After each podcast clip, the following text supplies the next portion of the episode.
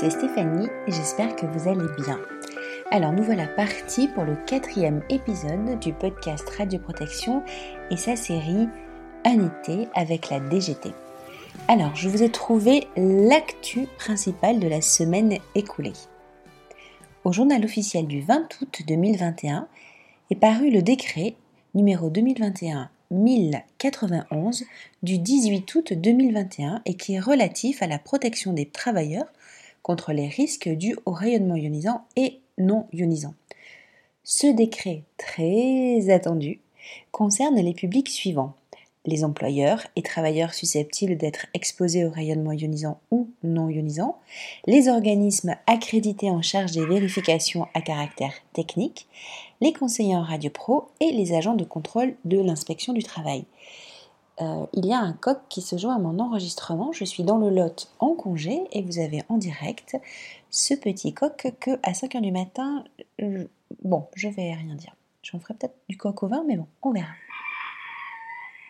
Il n'a pas l'air d'accord. Alors, ce décret porte sur la protection des travailleurs contre les risques dus au rayonnement ionisant et, et non ionisant, donc, et il entre en vigueur le lendemain de sa publication c'est-à-dire le 21 août 2022. Donc on y est, ça y est, il est en vigueur.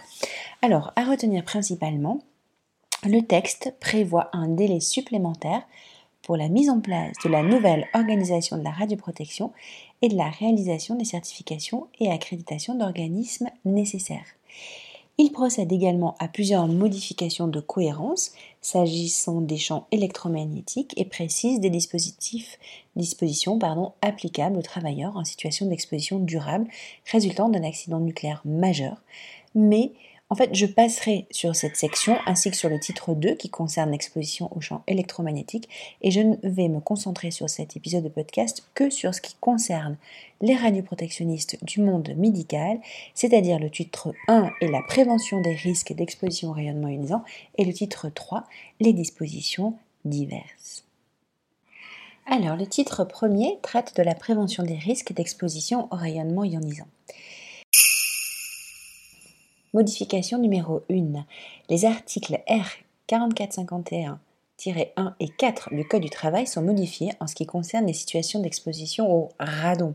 Ces situations d'exposition sont mieux explicitées dans ces deux articles et en fait sont scindées en deux parties. Les lieux de travail situés en sous-sol et en rez-de-chaussée des bâtiments, ce qu'on connaît bien, et certains lieux de travail spécifiques, notamment où sont réalisés des travaux souterrains, y compris les mines et les carrières.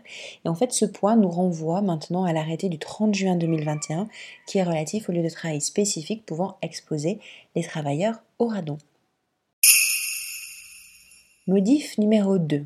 À l'article 4451-8, l'âge minimal permettant une exposition est relevé de 15 à 16 ans au moins. À l'article R 4451-23, la définition de la zone contrôlée orange et de la zone contrôlée rouge est modifiée. Alors, la zone contrôlée orange, euh, bah, elle existe lorsqu'elle est inférieure euh, la, dose efficace pardon, est inférieure à 100 millisieverts intégrés sur une heure et il est supprimé la notion d'être inférieur à 100 millisieverts moyennés sur une seconde. Donc ça, on supprime cette deuxième partie. Et la zone contrôlée rouge est définie lorsque la, dose efficace est, supérieure à 100 millisieverts intégrés sur une heure. Et il est supprimé la notion de supérieur à 100 millisieverts moyennés sur une seconde un nouvel alinéa est intégré à cet article et il est euh, rédigé ainsi. Les modalités de délimitation des zones contrôlées orange ou rouge pour les équipements de travail émettant des rayonnements ionisants à champ pulsés sont précisées par voie d'arrêté du, du ministre chargé du travail. Donc je suppose que nous attendons un nouvel arrêté. Modif numéro 4. À l'article R4451-44, le grand 1 indique qu'à la mise en service de l'installation et à l'issue de toute modification importante des méthodes et des conditions de travail qui peuvent avoir euh, une conséquence sur la santé et la sécurité des travailleurs, l'employeur procède au moyen de mesurage dans les zones délimitées à une vérification initiale. En fait, il est rajouté maintenant dans les zones délimitées et dans les lieux de travail attenant à ces zones. Donc ça, ça va, ça va avoir un impact important sur notre activité pour réaliser les vérifications initiales et leur renouvellement. Modif numéro 5. Au grand 2 de l'article R4451-48, il est précisé que l'employeur procède périodiquement à l'étalonnage des instruments, dispositifs et dosimètres, et ça c'est remplacé par l'employeur procède périodiquement à la vérification de l'étalonnage de ces instruments, dispositifs et dosimètres. Et ce n'est plus le conseiller en radiopro ou un organisme extérieur qui réalise l'étalonnage, mais il est précisé que la vérification de l'étalonnage est réalisée ou supervisée par le conseiller en radioprotection et si nécessaire, un ajustement ou un étalonnage en fonction de l'écart constaté est réalisé selon les modalités décrites par le fabricant. Je pense que cette petite vérification mise à niveau va plaire à certains clowns. Modif numéro 6. À l'article R 4451-58, le contenu de la formation des travailleurs disposant d'une surveillance dosimétrique individuelle, parce qu'ils sont classés ou que la dose efficace euh, évaluée est susceptible de dépasser les 6 millisieverts. Donc le contenu de cette formation est précisé. Ils reçoivent une formation en rapport avec les résultats de l'évaluation des risques réalisés. Ce, rapport-là n'était pas précisé au préalable.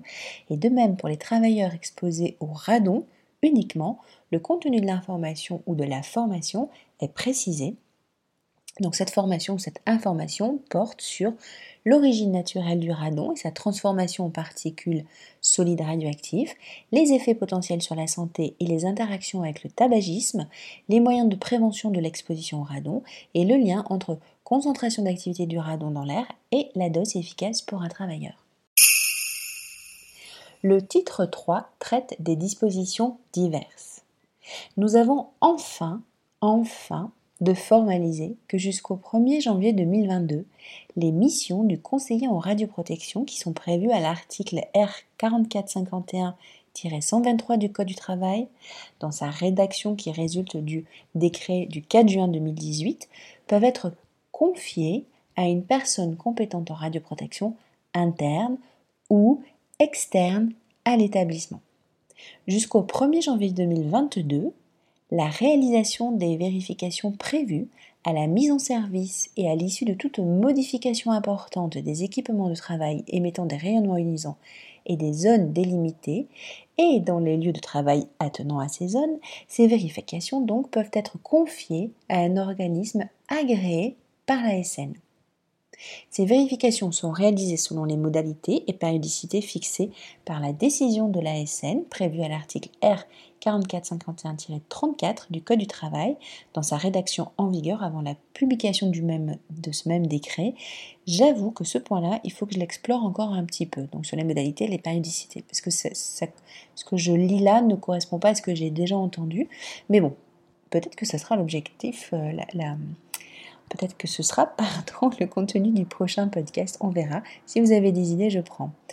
Euh, et enfin, de même, jusqu'au 1er janvier 2022, la vérification qui est prévue au troisièmement du premier de l'article R4451-44 du Code du travail, c'est-à-dire la concentration d'activité du radon dans l'air, lorsque cette zone est délimitée au titre du radon, peut également être réalisée par un organisme agréé par la SN de niveau 2. Voilà pour ce quatrième épisode du podcast Radio Protection et la série Un été avec la DGT.